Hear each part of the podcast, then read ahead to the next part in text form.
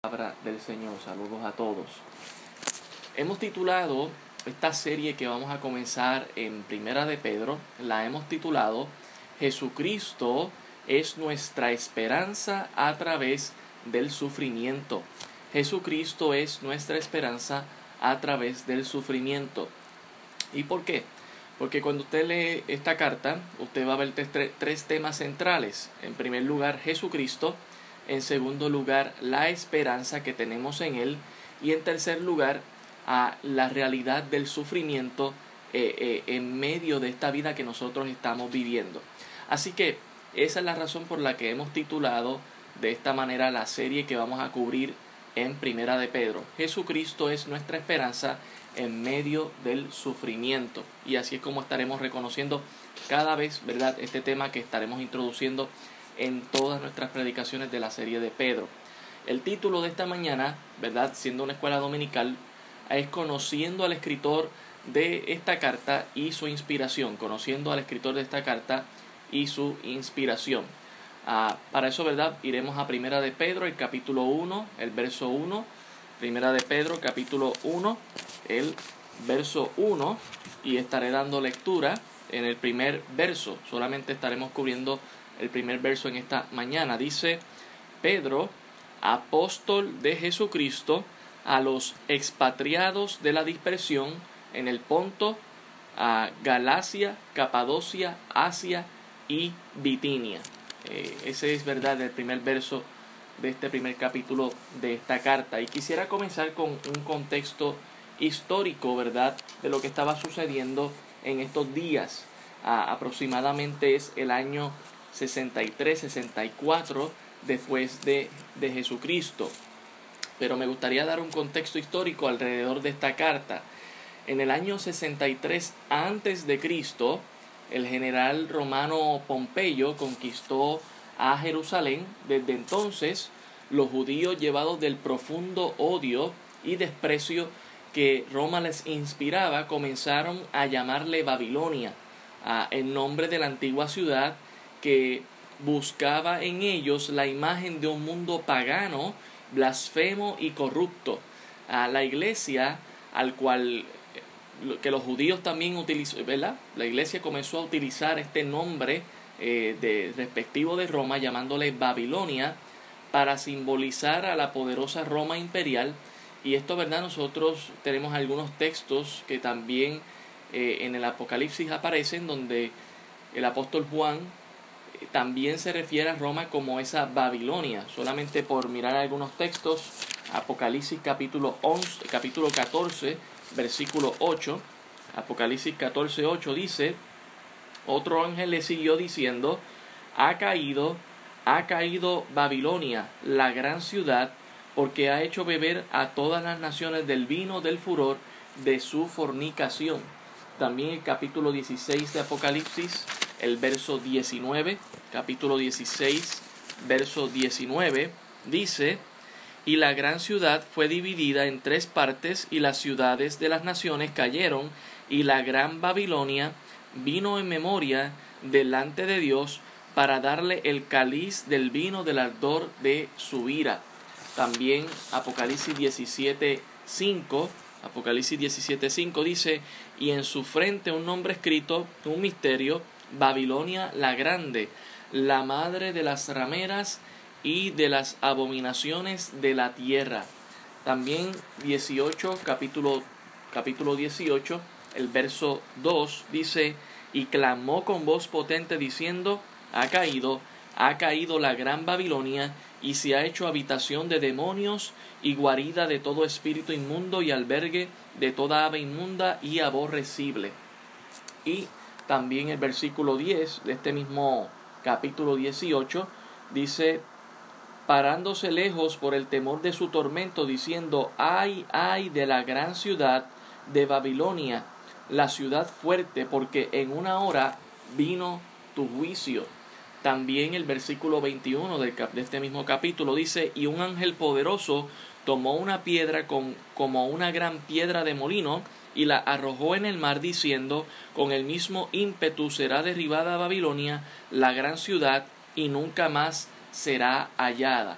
Y sabemos que Juan todo el tiempo está hablando de Roma porque hay una descripción gráfica en Apocalipsis donde dice, ¿verdad?, que esta gran ciudad está sentada sobre siete montañas y para, para nosotros, ¿verdad?, saberlo geográficamente, sabemos que Roma ah, está, es la ciudad que está sentada sobre siete montañas. Así que eh, tanto el apóstol Juan como el apóstol Pedro eh, llamaron a, Roma Babilonia. Y también, ¿verdad? Muchos de los judíos eh, por desprecio a Roma le llegaron a llamar también Babilonia porque les recordaba, ¿verdad? Según la historia, a ese imperio babilónico que también era corrupto, era impío y pecador. A años más tarde, ¿verdad? aproximadamente en el año en que Pedro está escribiendo esta carta, también estaba ah, reinando, ¿verdad? El emperador Nerón, era el emperador de Roma, el emperador Nerón.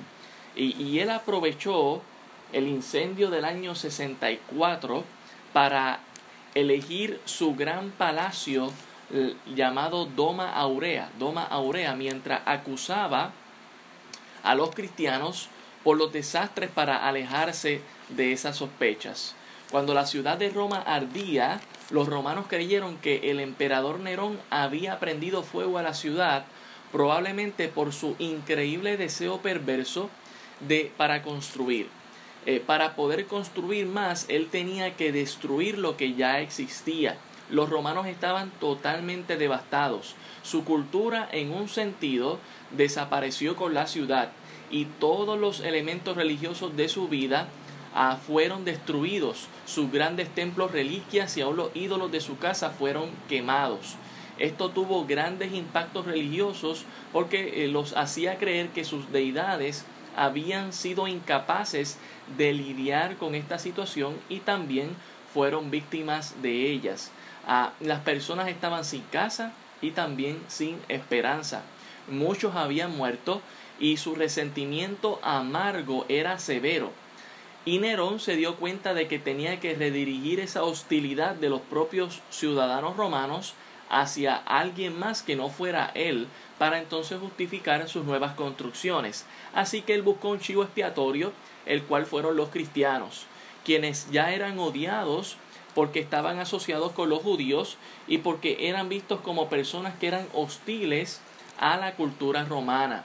Nerón esparció esta idea rápidamente de, de que los cristianos habían prendido fuego a la ciudad y como resultado una intensa persecución en contra de los cristianos comenzó y pronto se esparció a lo largo del imperio romano, tocando lugares al norte de las montañas Tauro, ¿verdad? Tales como el Ponto, Galacia, Capadocia, Asia y Bitinia, que es a las que Pedro, ¿verdad?, le escribe esta carta, e impactando a los cristianos, a quienes Pedro llama peregrinos o extranjeros.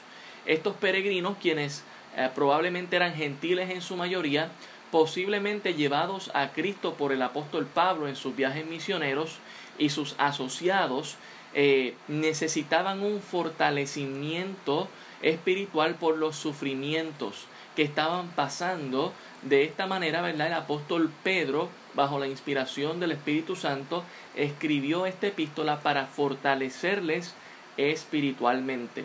Y verdad, como había dicho, los tres temas principales que usted va a ver en esta carta es Cristo, la esperanza y el sufrimiento del creyente. Por eso le hemos titulado Jesucristo, nuestra esperanza en medio de los sufrimientos. Así que ahí, ¿verdad? Tenemos lo que es el contexto histórico de, de la carta. Pero, ¿qué tal si hablamos del escritor? Dice, ¿verdad? Primera de Pedro, capítulo 1, verso 1. Pedro, apóstol de Jesucristo. Hablemos un poco de Pedro. Sería bueno, ¿verdad? Recordar eh, quién es Pedro. Pedro, su nombre verdad originalmente era Simón, cuando al principio se convirtió el seguidor de Jesús. Él, verdad, llegó a ser parte eh, del círculo interno de los doce discípulos de Jesucristo. Cuando él hizo su confesión de que Jesús era el Mesías, Jesús le cambió el nombre a Cefas, que es verdad en el idioma arameo lo que significa piedra, y luego, ¿verdad? Transliterándolo al griego, le pone por nombre piedra pequeña, ¿verdad? Que se le conoce como Pedro. ¿verdad?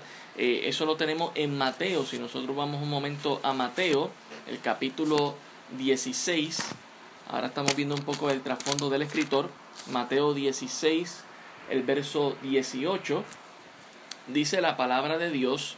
Y yo también te digo que tú eres Pedro y sobre esta roca, por favor note la diferencia y el juego de palabras, ¿verdad? Que el Señor Jesucristo está utilizando aquí está hablando de, de, de Petro, esa piedra pequeñita, y luego habla de la roca, y la roca, ¿verdad?, a la que el Señor Jesucristo se hace referencia no es a Pedro, sino a la confesión que hizo Pedro, a la confesión que hizo Pedro cuando dijo eh, en los versículos anteriores, ¿verdad?, que Jesús es el Hijo de Dios. Y dice aquí, yo también te digo que tú eres Pedro y sobre esta roca edificaré mi iglesia y las puertas del Hades no prevalecerán contra ella. Y a ti te daré las llaves del reino de los cielos y todo lo que atares en la tierra será atado en los cielos y todo lo que desatares en la tierra será desatado en los cielos.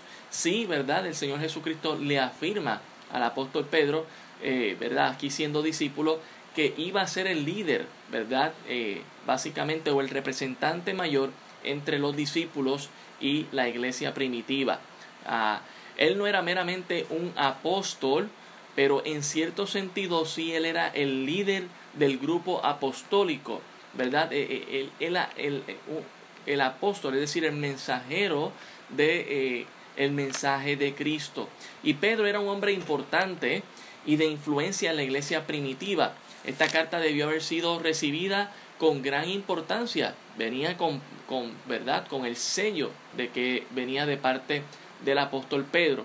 Y el nombre de Pedro es más, eh, eh, eh, es bueno mencionar esto, hermano, el nombre de Pedro es el más mencionado en los evangelios aparte del nombre de Jesús, aparte del nombre de, de, Juan, ¿verdad? También. O sea que ah, Pedro es el nombre más mencionado en los evangelios fuera de Jesucristo. Jesucristo sabemos que es el nombre más mencionado en los evangelios y luego en, todo el Nuevo Testamento. Pero eh, Pedro es esa segunda persona, por decirlo de alguna manera, que es el más mencionado en los evangelios. Y, y, hay ciertos datos, ¿verdad?, que quisiéramos recordar del apóstol Pedro siendo discípulo. A Jesús reprendió a Pedro más que a cualquier otro discípulo. E, este era el que se llevaba todos los regaños, ¿verdad? porque él era intrépido, porque él no se callaba, porque él lo que pensaba lo decía muchas veces, ¿verdad? Y muchas veces pues Jesús eh, eh, le estuvo regañando. Pedro también fue el único discípulo que se atrevió a reprender a Jesús cuando le dijo, pero Señor, ¿por qué vas a morir? No hagas eso, por, ¿verdad? Y, y Jesús tiene que regañarle nuevamente y aún decirle, ¿verdad? Satanás, apártate de mí.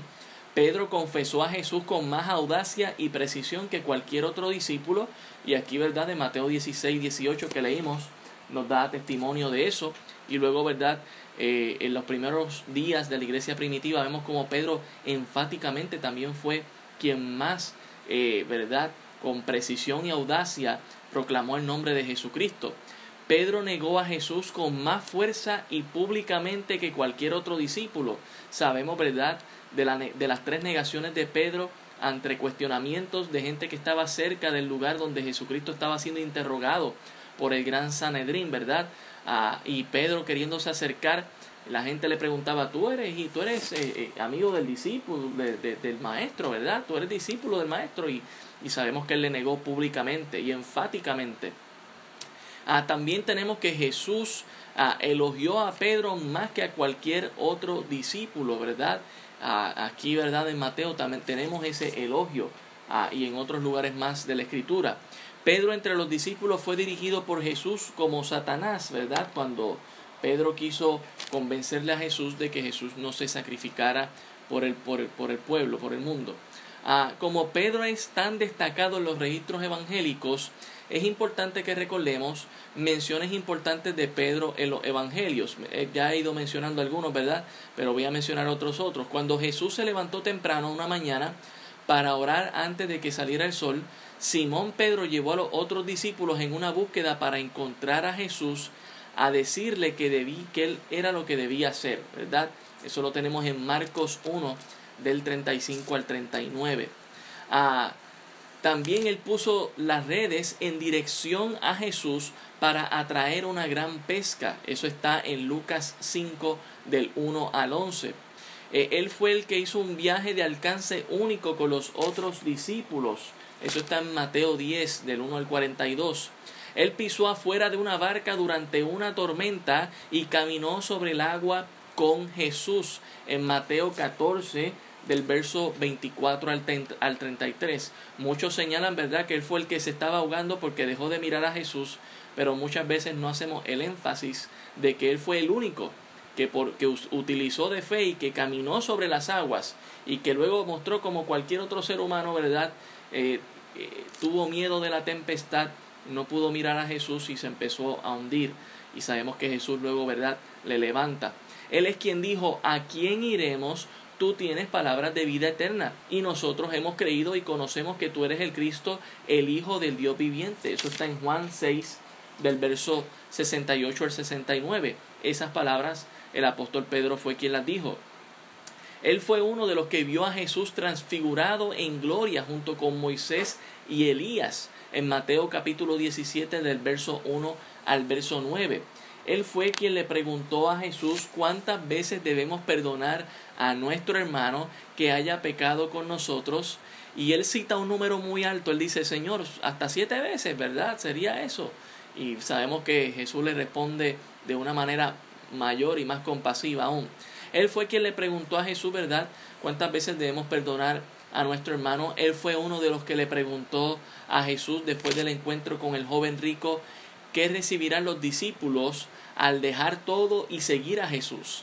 Ah, eh, eh, él tenía esa confianza con el Señor Jesucristo y, y aun cuando eh, estaba en las enseñanzas del Señor Jesucristo, el apóstol Pedro era el que decía, bueno, yo tengo esta duda, yo voy a preguntarla, bueno Señor, ¿y, qué tú nos vas a dar a nosotros?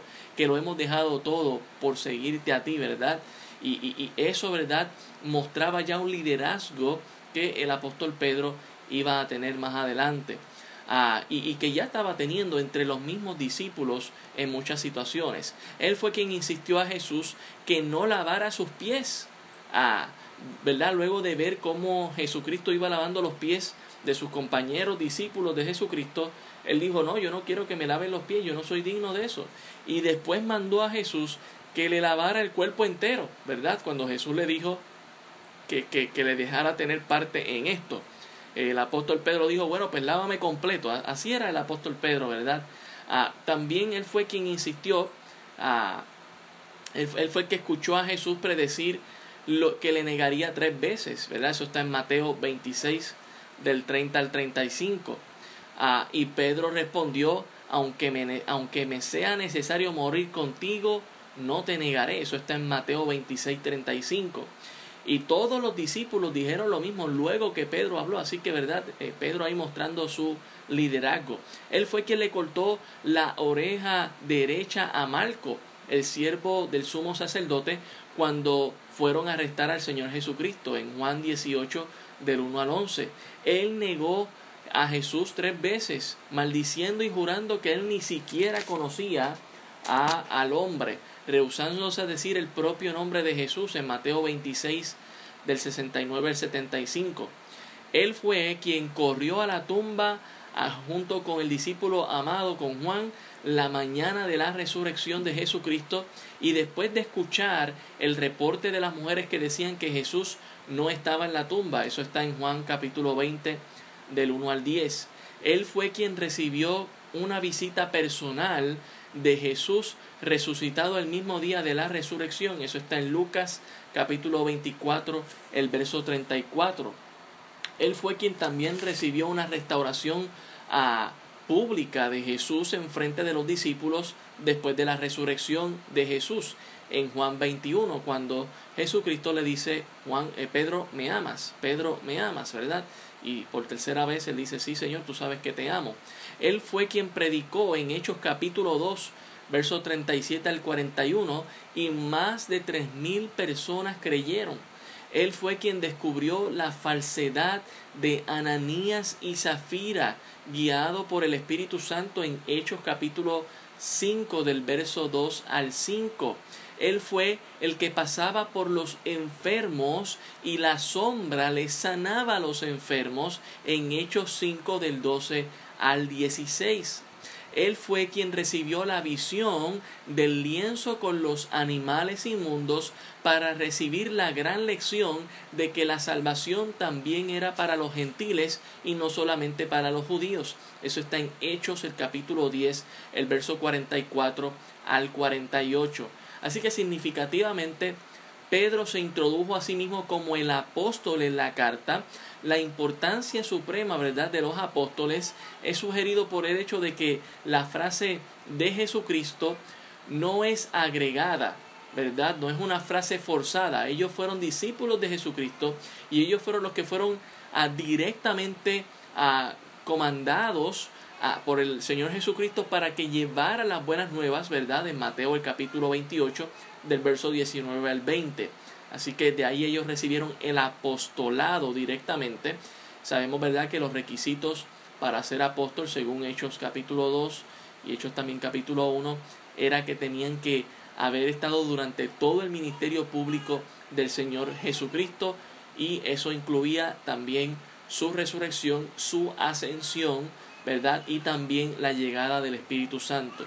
Así que entre ellos, ¿verdad? El apóstol Pedro, quien fue el líder, quien predicó eh, en, esa, en ese día de Pentecostés y tres mil personas, ¿verdad?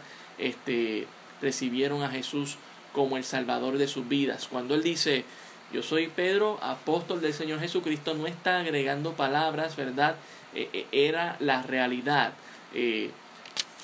no es agregado a ningún otro oficio del Nuevo Testamento y nosotros no estamos leyendo eh, los maestros de Jesucristo o los profetas de Jesucristo o evangelistas de Jesucristo, solamente estamos leyendo que él dice que él es el apóstol de Jesucristo, el mensajero, ¿verdad?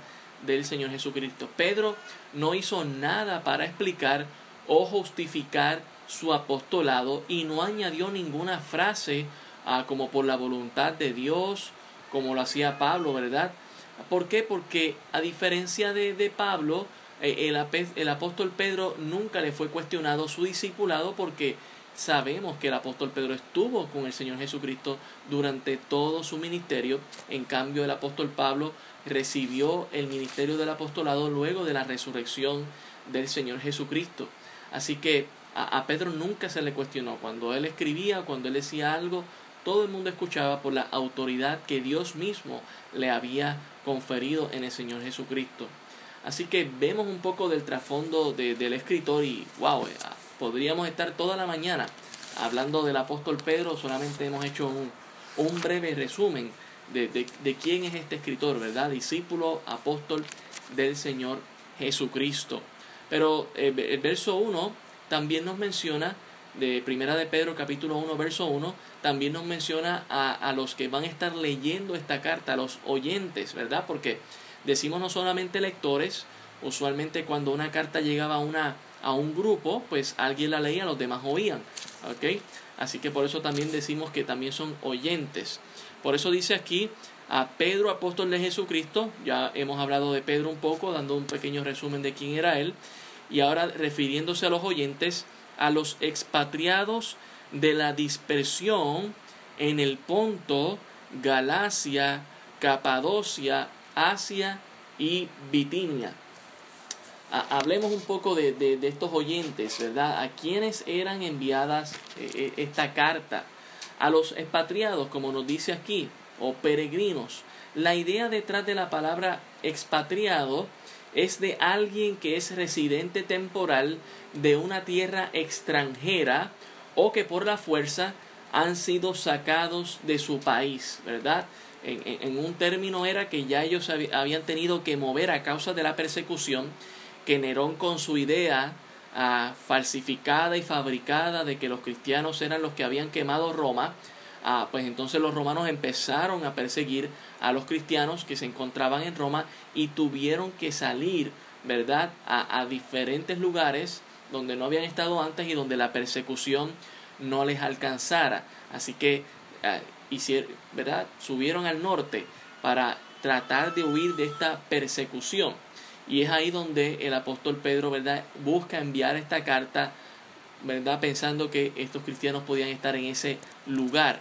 Y, ¿verdad?, también la palabra expatriados eh, significa que son peregrinos y viajeros. Los expatriados viven en constante conciencia de su verdadero hogar, ¿verdad? Así que los expatriados de la dispersión, Pedro claramente está escribiéndole aquí a los gentiles. Y esto es muy importante porque muchas veces se ha dicho que la carta de Pedro fue escrita a judíos solamente.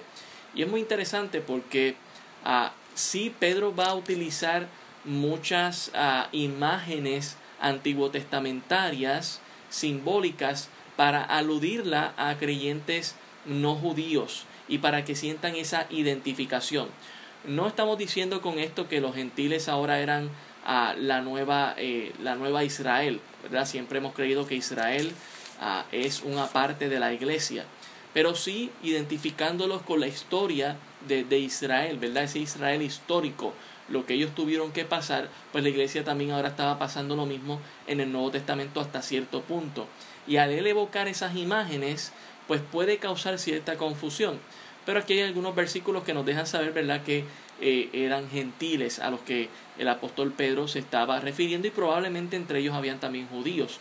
Primera de Pedro, el capítulo 1, el verso 18, dice, sabiendo que fuisteis rescatados de vuestra vana manera de vivir, la cual recibisteis de vuestros padres, no con cosas corruptibles como oro y plata.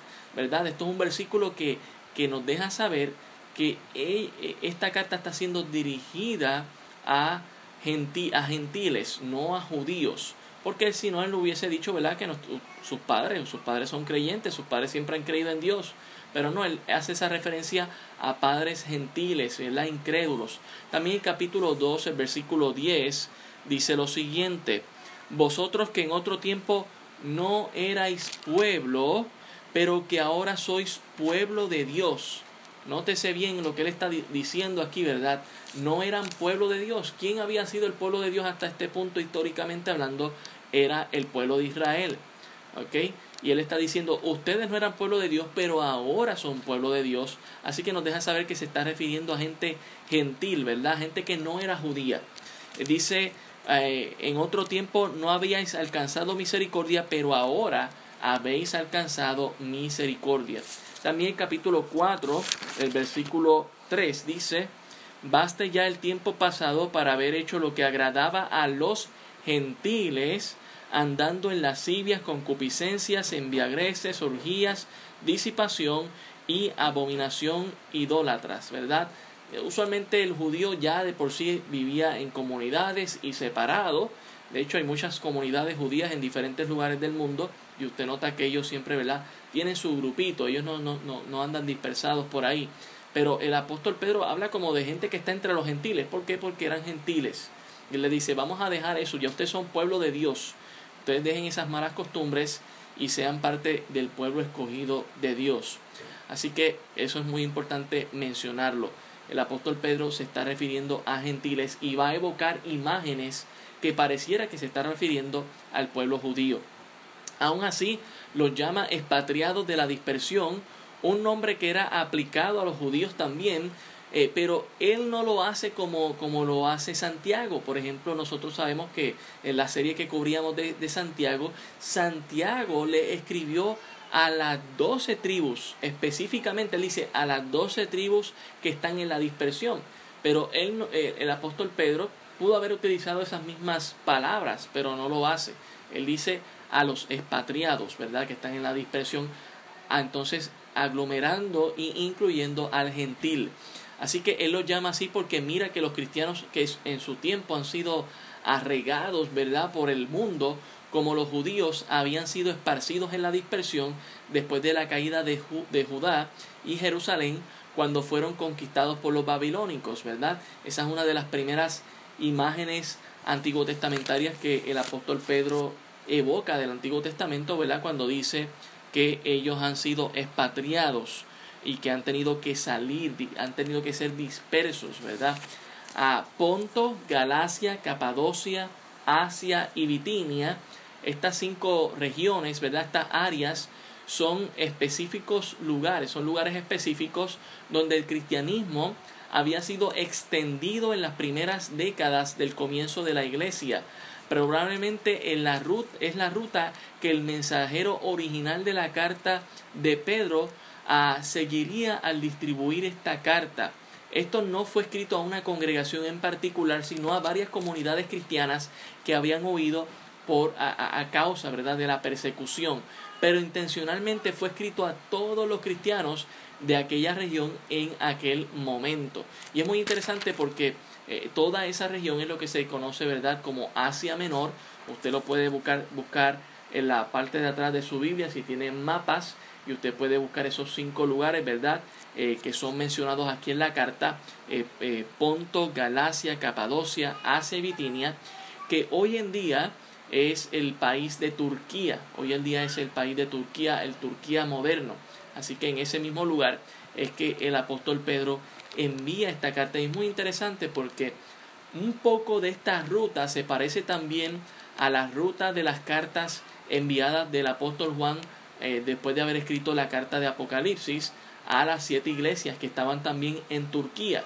Es verdad, es la, muy usual la misma región a la que el apóstol Juan también envía esta carta.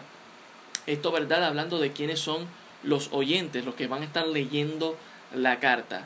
No son judíos, son gentiles, han escapado de la persecución que Nerón con su mentira ha fabricado de que los creyentes fueron los que quemaron Roma y a través de esta persecución llegan hasta este lugar, a las montañas del norte Tauro, en estos cinco regiones, y el apóstol Pedro los identifica en este lugar y les escribe esta carta para animarles y fortalecerles espiritualmente.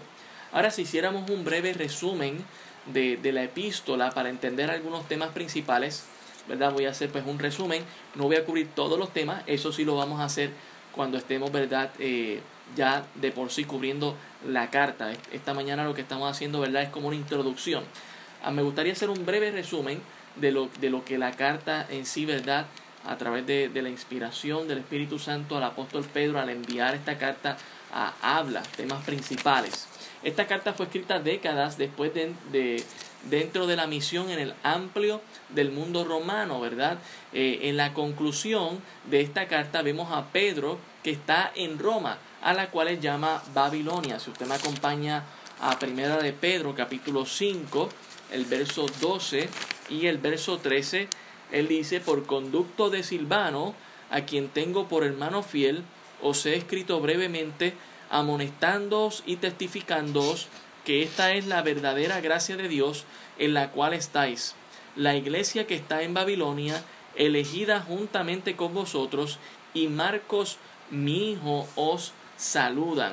Así que esta carta, ¿verdad?, es enviada desde Roma. Ya habíamos mencionado que cuando él hace eh, la aseveración de decir Babilonia, tanto como también el apóstol Juan lo hizo, y tanto también como los judíos que habían sido, ¿verdad?, eh, puestos como esclavos y en servidumbre por el imperio romano, ellos hacían esa referencia de que Roma era su Babilonia, Roma era, Roma era la razón de su cautividad, ¿verdad?, de, de, su ah, prohibición de libertad.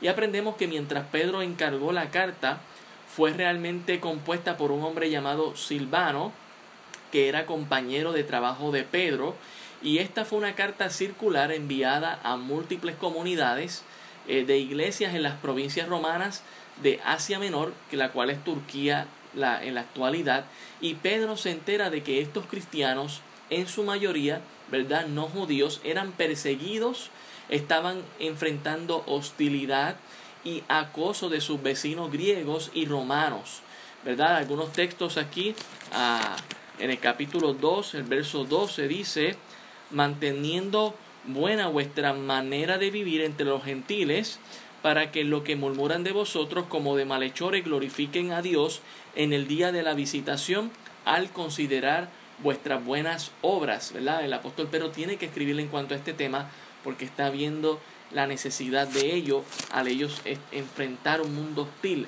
También eh, Primera de Pedro 3:16 nos dice lo siguiente, teniendo buena conciencia para que lo que murmuran de vosotros como de malhechores sean avergonzados los que calumnian vuestra buena conducta en Cristo. Ah, recuerde, ellos están huyendo de la persecución, pero mientras llegan a estas regiones donde existe gente, donde ya hay ciudades, la gente les empieza a mirar raros y, información llega a, ellos, mira, estos son los cristianos y estos son los que, ¿verdad?, eh, eh, eh, causaron el fuego en Roma y pueden hacer lo mismo en tu ciudad. Y entonces Pedro tiene que constantemente recordarles, ustedes compórtense de la manera correcta y con su conducta demuestren lo contrario, de que ustedes no son los culpables. También capítulo 4, versículo 16 dice, pero si alguno padece como cristiano, no se avergüence, sino glorifique a Dios por ello. ¿Verdad? Eh, el apóstol Pedro tiene que animarles con estas palabras, porque ellos ciertamente estaban padeciendo. Así que Pedro les escribe para alentarlos en medio de su sufrimiento y esto ayuda a explicar el diseño de la carta y sus temas principales. Primero, ¿verdad? El apóstol Pedro abre, con un saludo en Primera de Pedro capítulo 1 del verso 1 al verso 2, que se convierte luego en una canción poética de alabanza a Dios en Primera de Pedro 1 del 3 al 12, la cual introduce la cual introduce temas claves que son explorados en el cuerpo principal de esta carta, donde él afirma la nueva identidad familiar. Primera de Pedro capítulo 1 del verso 13 al capítulo 2 verso 10 él va a, a, darles esa nueva identidad que tienen de familia en Cristo de estos cristianos perseguidos que les ayuda a ver su sufrimiento como una manera de dar testimonio a Jesús. Y de ahí pasa, ¿verdad?, esa segunda parte que se encuentra en Primera de Pedro capítulo 2, versículo 11 al capítulo 4, versículo 11. En otras palabras, el apóstol Pedro está diciendo, esta es una buena manera en que el Evangelio se está regando a través del mundo. La persecución es un regalo para ustedes porque ustedes están llevando el mensaje del Evangelio a través de esta persecución a gente que ustedes no se lo hubiesen llevado si no hubiesen sido perseguidos. Así que el apóstol Pedro lo alienta con esas palabras desde el capítulo 2 al capítulo 4 diciendo, esta persecución es para que ustedes compartan el Evangelio de Cristo a toda persona con la que ustedes se encuentren. Ah, también eh, seguimos, ¿verdad? Viendo aquí que esto era una manera de enfocar también sus futuras esperanzas en el regreso de Jesús. Eh, primera de Pedro 4, del verso 12 al capítulo 5, el verso 9 y básicamente el apóstol Pedro va a enfocar en que ellos sigan eh, en esta causa padeciendo hasta que Cristo venga, porque Cristo viene pronto y va a tomar justicia. Y él enfoca esa esperanza que tenemos en la pronta venida del Señor Jesucristo. Así que Pedro abre mediante un saludo, ¿verdad? Como hemos visto al principio, a las iglesias con una gente escogida por Dios, a quien está, quienes están exiliados alrededor del mundo. Ahora Pedro deja en claro a lo largo de esta carta que estos cristianos a los que le estaba escribiendo son gentiles, y ya habíamos mencionado algunos textos, pero aquí él los describe con una frase del Antiguo Testamento que detalla cómo Dios escoge al pueblo de Israel, ¿verdad? Cuando les llama eh, en, el, en, el, capítulo 1, el verso 1, él dice eh, expatriados y en el versículo 2 él dice elegidos según la presencia de Dios o también, ¿verdad? Escogidos es otra palabra que también se puede mencionar aquí. Y esto, ¿verdad? Es muy interesante cuando lo comparamos con el Antiguo Testamento. En Génesis, el capítulo 18, Génesis capítulo 18, el verso 18. Génesis 18, el verso 18. Dice la palabra del Señor, habiendo de ser Abraham una nación grande y fuerte y habiendo de ser benditas en él todas las naciones de la tierra, porque yo sé que mandará a sus hijos y a su casa después de sí que guarden el camino de Jehová, haciendo justicia y juicio para que hagan venir a Jehová sobre Abraham lo que ha hablado acerca de él. Así que vemos, ¿verdad?, que eh, él hace referencia, el apóstol Pedro, al Antiguo Testamento, diciendo, ustedes son escogidos también, como lo fue el pueblo de Israel, como lo fue Abraham, ustedes también son escogidos porque en Abraham, ¿verdad? Serían benditas todas las naciones. Ah, y le llama la familia de Abraham, quienes eran el mismo, eh, quien él mismo, ¿verdad? Era exiliado y peregrino. Sabemos que Abraham eh, en un momento dado Dios lo llamó fuera de su casa y de su parentela y fue exiliado y fue peregrino en la tierra. Eh, en el mundo esto es una estrategia clave que Pedro repite a lo largo de toda la carta porque él quiere que estos cristianos no judíos vean que a través de Jesús ellos ahora pertenecen a la familia de Abraham y entonces están, ¿verdad?, como peregrinos en el mundo, exiliados en un mundo incomprendido ah, por ellos y que son maltratados y están buscando su verdadero hogar en la tierra prometida.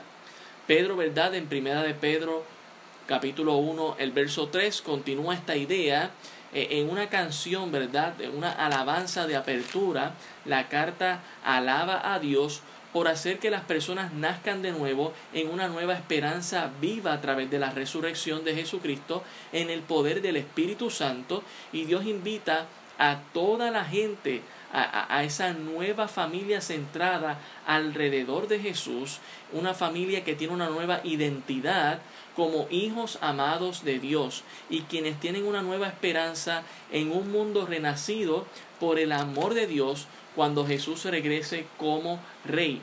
Eh, para la gente que tiene esta esperanza, el sufrimiento y la persecución es en realidad un extraño regalo porque quema las falsas esperanzas y distracciones como un fuego purificador y nos recuerda que nuestro, nuestro verdadero hogar y nuestra verdadera esperanza, eh, paradójicamente, en medio de las dificultades, lo que hace es que profundiza nuestra fe esperando, ¿verdad?, por esos cielos nuevos y esa tierra nueva.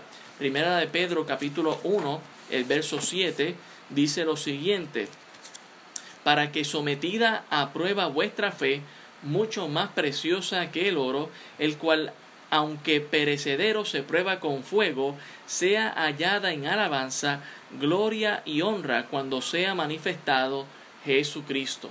Así que, verdad, e, e, el apóstol Pedro está animando a ellos con una nueva identidad en Cristo Jesús, una comunidad cristiana, a pesar de la persecución, a pesar del sufrimiento. De aquí Pedro se mueve, ¿verdad?, hacia el cuerpo de la carta, eh, pero va a explorar todas esas ideas en mayor profundidad. Primero desarrolla el tema eh, acerca de cómo la nueva identidad familiar de la gente de Dios, ¿verdad? Que está en Primera de Pedro del 1.13 al 2.10. Y él retoma imágenes memorables del Antiguo Testamento acerca de la familia de Israel y después los aplica a estos cristianos gentiles, así como los israelitas que dejaron Egipto, ellos también deben ceñirse los lomos y dejar atrás su forma de vida pasada en el camino hacia un nuevo futuro, y ellos son la santa gente de Dios, ah, y ahora son quienes viajan a través del desierto de ellos, eh, ¿verdad? A través del desierto, y ellos son la gente del nuevo éxodo, eh, quienes han sido removidos por la sangre de Jesús, quien es el único, perdón, han sido redimidos por la sangre de Jesús, quien es el único Cordero de la Pascua. Así que vemos, ¿verdad?, algunas imágenes que el apóstol Pedro toma del Antiguo Testamento y las redirige al nuevo creyente, aún siendo gentil, diciendo, mira, ustedes están viviendo lo que ya el pueblo de Israel vivió como pueblo escogido de Dios y ahora estos, ustedes son este nuevo pueblo escogido de Dios, ¿verdad? Y están viviendo exactamente lo, lo, mismo, solamente que en otras maneras y circunstancias. Ellos son la gente del nuevo pacto que tienen la palabra de Dios profundamente dentro de ellos, restaurando sus corazones y renovando sus mentes. Primera de Pedro 1, 22 al 25 y podríamos tomar algunos pasajes del Antiguo Testamento, pero ¿verdad? estamos haciendo un resumen. Ellos son el nuevo templo construido sobre las bases del mismo Jesús. Eso está en Primera de Pedro 2 del 1 al 8. Y ellos son el nuevo reino de sacerdotes que sirven a Dios como su representante en las naciones. Primera de Pedro 2 del verso 9 al 10.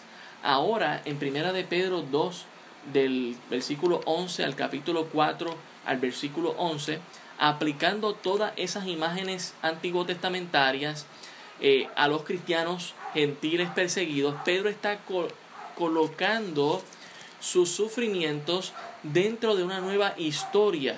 Y esto lleva a, a, lo siguiente, a la siguiente sección, ¿verdad? De que la persecución y el sufrimiento que ellos estaban pasando eh, eh, tenía una misión en particular que era, ¿verdad?, dar testimonio a la gracia de Dios entre las naciones. Así que Pedro lo alienta primero a someterse al gobierno romano, incluso si es opresivo. Si, si él, sí, e, él está reconociendo, ¿verdad?, eh, que, que la persecución y el sufrimiento era injusto para con los cristianos, pero la resistencia violenta no resuelve nada. Y eso viniendo del apóstol Pedro que le llegó a cortar la oreja a, a, Marco, el siervo del sumo sacerdote, defendiendo a Jesucristo, ¿verdad? Él estuvo dispuesto a ser violento por la causa de Cristo, aprendió la lección del Señor. Él dice, el que, eh, eh, él recuerda las palabras del Señor Jesucristo, el que vive por la espada muere por la espada, ¿verdad? Y él está aplicando esa enseñanza que tiene guardada en su corazón para con el pueblo cristiano y le dice, no, no, va, no vamos a resolver nada con ser violentos, ¿ok? Eh, sin mencionar que traiciona las enseñanzas que Jesús, ¿verdad? No, le había dado a los discípulos de que amaran aún a sus enemigos en vez de matarlos, ¿verdad? Pedro entonces señala específicamente la muy difícil situación que los esclavos, ¿verdad? Cristianos y esposas enfrentaban cuando ellos vivían en las casas romanas, donde el patriarca no seguía a Jesús. El problema era que, el que espera, él esperaba que cada uno dentro de las casas se sometiera y adorara a los dioses del patriarca. Y Pedro estaba consciente de que, de que había que dar lealtad a, a Jesús y dar esa lealtad a Jesús va a generar una cierta sospecha en los romanos, ¿verdad? Así que eh, Pedro dice que es cierto que todos los cristianos, incluyendo las esposas romanas y esclavos, han sido completamente liberados por Jesús, pero deben demostrar esa libertad no a través de rebelión, sino resistiendo el mal de la misma manera que Jesús lo hizo, mostrando amor y generosidad a, ¿verdad? a sus enemigos y en sus hogares dando al esposo, ¿verdad? Él es también cristiano ¿verdad? Dando al esposo el respeto. Y al que el esposo que era cristiano, pues ya era, ¿verdad? Completamente diferente, porque entonces le recuerda al apóstol Pedro que trataran a la mujer como, ¿verdad? El, como un vaso de honor, ¿verdad? Como un vaso frágil. Así que a Pedro tiene esperanza de que esta invitación de amor dentro de la comunidad cristiana, a través de la persecución, anuncien a Jesús y su reino, y eso le dé también poder a, sus palabras mientras dan testimonio de la gracia de Dios y muestran a la gente la hermosa verdad acerca del camino de Jesús. No obstante, Pedro es realista y él sabe que eh, los cristianos continúan siendo perseguidos.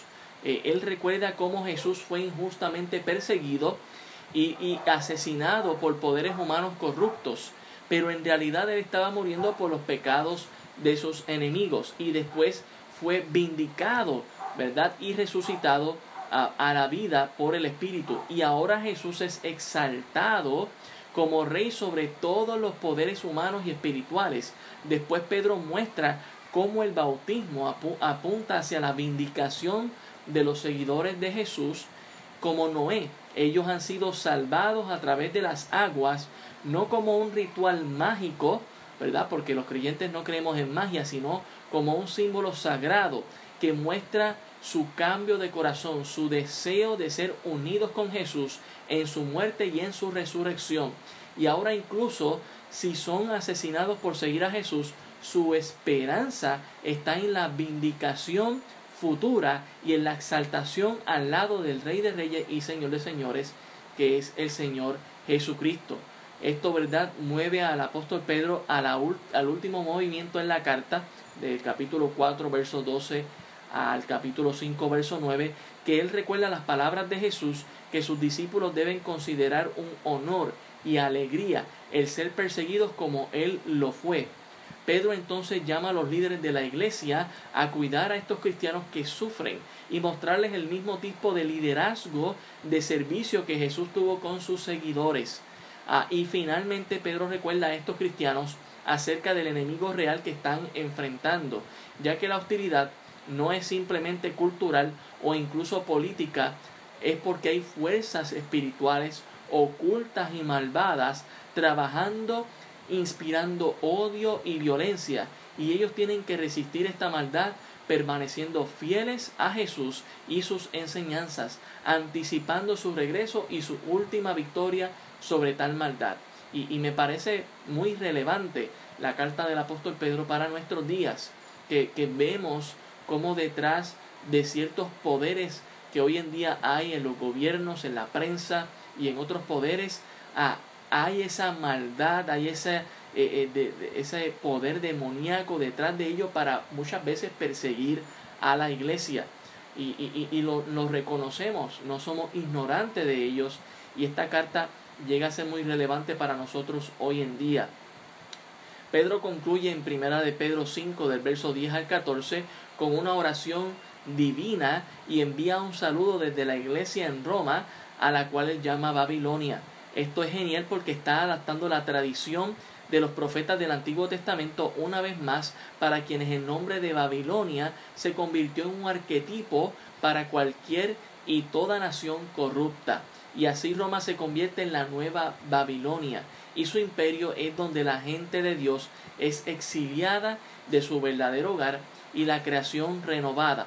La primera, la primera carta de Pedro es un recordatorio poderoso de la esperanza cristiana en medio del sufrimiento. La gente de Dios ha sido una minoría mal entendida desde el principio y aún en nuestros tiempos, y deben enfrentar hostilidad porque han elegido vivir bajo el reinado de un rey diferente que es Jesucristo. Y sin embargo la persecución puede convertirse en una especie de don, de regalo para el creyente, donde puede tener la oportunidad de mostrar que realmente tiene una fe verdadera, de que realmente está dispuesto a sufrir la persecución, esperanzado en el Señor Jesucristo. Y eso es interesante que se aplique a nuestras vidas hoy en día. El apóstol Pedro anima a esa iglesia y hoy en día esta carta también nos anima a nosotros en medio de los sufrimientos, en medio de la persecución, de la hostilidad del mundo hacia el pueblo cristiano. Nos deja saber que nosotros tenemos nuestra esperanza puesta en Cristo Jesús. Así que, ¿verdad? E, eso es un breve resumen de, todos los temas que el apóstol Pedro va a estar eh, tocando y que nosotros, ¿verdad? A través de las prédicas estaremos trayendo. Hoy, ¿verdad? Hemos traído este resumen a manera de escuela dominical, un poco de enseñanza y más adelante en el día de hoy estaremos comenzando con el versículo 1 y 2, eh, la serie, ¿verdad? Que hemos titulado Jesucristo, nuestra esperanza en medio o a través del sufrimiento. Así que ah, mucho ánimo hermanos, eh, espero que esta carta pueda ser de bendición como fue la carta de Santiago que estuvimos cubriendo durante los meses pasados, que esta carta también pueda convertirse en algo relevante para nuestra vida espiritual y que podamos seguir creciendo en la gracia del Señor. Oremos. Te pedimos, Señor, que hables a nuestras vidas a, a través de toda la serie de predicaciones que vamos a estar trayendo de esta carta de Primera de Pedro, Señor, que pueda ser de bendición y de refrigerio a cada uno de los creyentes, Señor, de nuestras congregaciones. Bendice, Señor, el tiempo que vamos a, a pasar de adoración como iglesia y luego el tiempo de la predicación de tu palabra, que ya podamos entender un poco más el contexto histórico, el contexto ah, de, del apóstol Pedro en su vida y testimonio, los oyentes y las motivaciones que habían detrás de ello, que podamos verlo en nuestras vidas como también un refrigerio para seguir honrando y glorificando tu nombre en nuestras vidas. Te lo pedimos todo en el nombre de Jesús. Amén. Dios les bendiga hermanos, gracias por estar conectados. En esta mañana lo que hemos compartido es un trasfondo de la carta y ya más adelante hoy estaremos cubriendo a la primera predicación de esta serie titulada Jesucristo, nuestra esperanza a través del sufrimiento. Dios les bendiga hermanos y Dios les guarde.